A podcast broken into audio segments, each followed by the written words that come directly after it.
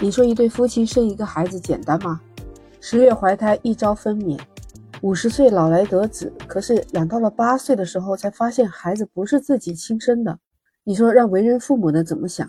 如果你遇到这样的情况，你会怎么办？找医院？对，医院又说找不到资料了。医生负责人劝说这对夫妻要豁达。如果换位思考，如果你发生这样的情况，或者你的家人有这样的情况，你觉得你会接受这样的说法吗？你听到以后是什么反应呢？这事情究竟怎么一回事呢？欢迎收听订阅简化生活。你好，我是 Lisa。这个事情要从十三年前说起。这个丈夫跟自己的前妻有生一个女儿，可是女儿不幸有一种疾病，就生活不能自理。当时他再婚之后，他和第二任妻子就想好了再要一个孩子，说以后两个孩子会有个照应。等孩子大了以后，孩子能照顾生活不能自理的姐姐。可是万万没想到，结婚了几年始终没有孩子。于是他们两个人就想到了试管婴儿。在十三年前，他们就去了安徽某一个附属医院的生殖中心。二零二一年九月份去生殖中心治疗，十月份同期新鲜的胚胎移植，但是没有受孕。二零一一年二月又去治疗，三月份还是没有受孕。一直到六月份，中心再次胚胎移植，获得了单胎妊娠。这对夫妻可高兴了啊，也没有发生什么异常。等到十月怀胎，他们顺利的生下了一个男孩。男子已经五十多岁了，三代单传，居然有了一个儿子，整个家族就把他当成宝啊！自己家的父母，还有他自己妻子家的父母，都把他们的儿子当成一个心头肉。这父母亲当时有多么的兴奋，现在就有多么的痛苦。一开始孩子五六岁的时候，父亲就觉得这孩子跟他不太像。也觉得不太可能啊，因为当时生产的这家医院还是特别有名的医院，所以也就没有过多怀疑。一直到疫情的时候，孩子八岁，父亲就去取了一个血样，去鉴定中心做亲子检测，结果孩子和他是没有亲生血缘关系的。哇，这个消息就像一个晴天霹雳，彻底把他击倒。但是他当时还想抱着一丝希望，也许孩子和他母亲还有关系。结果一家三口再去检测了。你知道吧？鉴定结果显示是排除了他们两夫妻为这个孩子的生物学父亲和母亲。到底是怎么一回事呢？一开始他们还以为是在生产的时候，是不是医院把人给报错了？去查了妇幼保健院整个生产的过程，孩子一直都没有离开母亲，一直到出院。那不是生小孩的时候弄错了？他们俩就怀疑这个可能是在胚胎里面就错了。男子就第一时间向医院反映情况。理论上来说。胚胎移植出错，这肯定就是两夫妻都出错了。但是到今天，他得到答案就是自己没有孩子，可能他当时的胚胎不合格。那他又想啊，那既然我们不是孩子的亲生父母，那当时做胚胎移植的也不算多嘛，那能不能找到他的亲生父母呢？万一孩子以后有个三长两短，需要什么骨髓移植的，那亲生父母也可以多个援助。结果，医院妇产科的主任、生殖医学中心的魏医生就告诉他，这个确实是罕见的错误。他也去培养室反复找过，找过很多资料，但是没有他们夫妇的胚胎，并且还安慰这一对老夫妻说要宽容，要豁达。你说知道这样的消息，谁能不气吗？于是夫妻俩把这家医院告上了法庭。经过法院一审审理，法院排除了孩子在生产过程中报错的可能性，判定医院在胚胎冻存方面存在编号重复。解冻记录不全、核对过程缺失这些问题，存在医疗过错。结合日常生活高度盖然性推定，这个过错与两人主张的损害后果有因果关系。他们就是指的不是亲生，所以判了该医院负全部赔偿责任，赔偿六十四万元。其实作为这一对夫妇来讲啊，他们并不是希望来得到赔偿，他们就是想知道孩子的亲生父母是谁。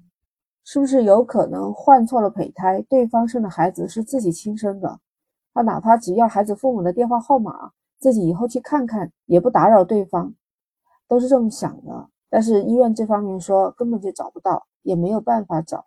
他也非常想知道自己是不是还有亲生的孩子。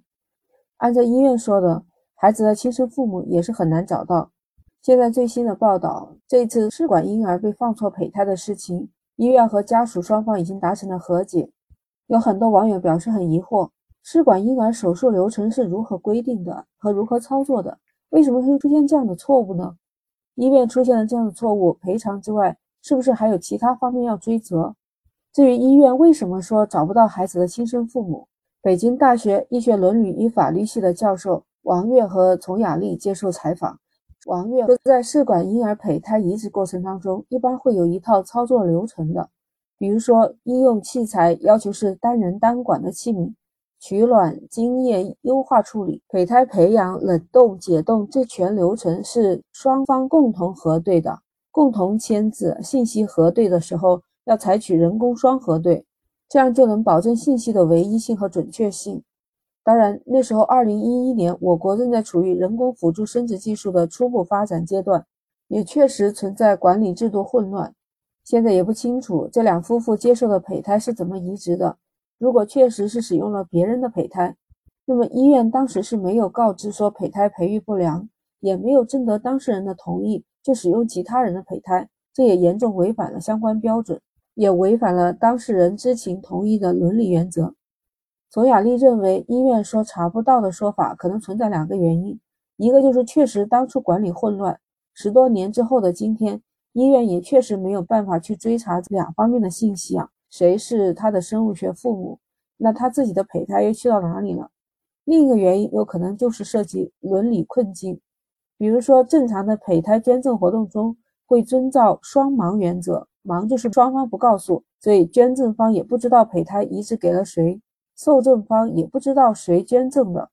鉴于他们这种特殊情况，即便是医院知道孩子生物学父母是谁，是不是应该让胚胎提供者和受体双方当事人知道？是不是该告诉孩子？还是学界讨论的伦理问题？所以这个国家的规定也是不相同的。索雅丽还表示说，这对夫妻个人是没有办法去追查胚胎的去向，还有去找孩子生物学的父母的。要这样做的话，需要通过法院起诉去追查。经过这个事情以后，当事人和医院已经初步达成和解。专家就呼吁要增加立法，认为这是属于医疗事故，而现有的医疗事故罪只是针对医务人员严重不负责任，造成就诊人员死亡，或者是严重损害就诊人身体健康的情况下。那像安徽这错放胚胎的情况，还不属于现有的医疗事故。王悦就认为。像这类严重医疗事故有过错，虽然没有造成患者死亡或者是致残，但是对家庭的损伤是同样巨大的，应该是有法可依、有据可查，去追究相应的刑事责任。这样一来，公安机关就可以进行细节的追查了。都养了八年的孩子，结果发现不是亲生的，你说换做是谁，谁能接受得了啊？但是对于孩子来说，他又是无辜的。希望这一次曝光不会对孩子产生什么影响。当然了，现在当事人也说孩子会被教育的非常好，只不过他们最初是想要自己的孩子，不是通过别人捐赠胚胎的方式。突然发现被医院搞错以后，一时接受不了，所以他们也需要一个消化过程。其实孩子是无辜的，八岁还是一个小孩子，希望对待孩子好一点吧。不知道你对这个事情怎么看呢？欢迎在评论区留言。简化生活是我的一档原创和你聊热点的节目，每天聊点新鲜事儿。如果你喜欢，请点赞、关注、转发我这个专辑。我还有一档播客专辑叫《美好电台》，那些都是我们生活当中的故事。你点开我的主播头像就能看到我的专辑，想听哪一个都可以，目前都是免费专辑。那 Lisa 今天就和你聊到这儿，我们下期再见，拜拜。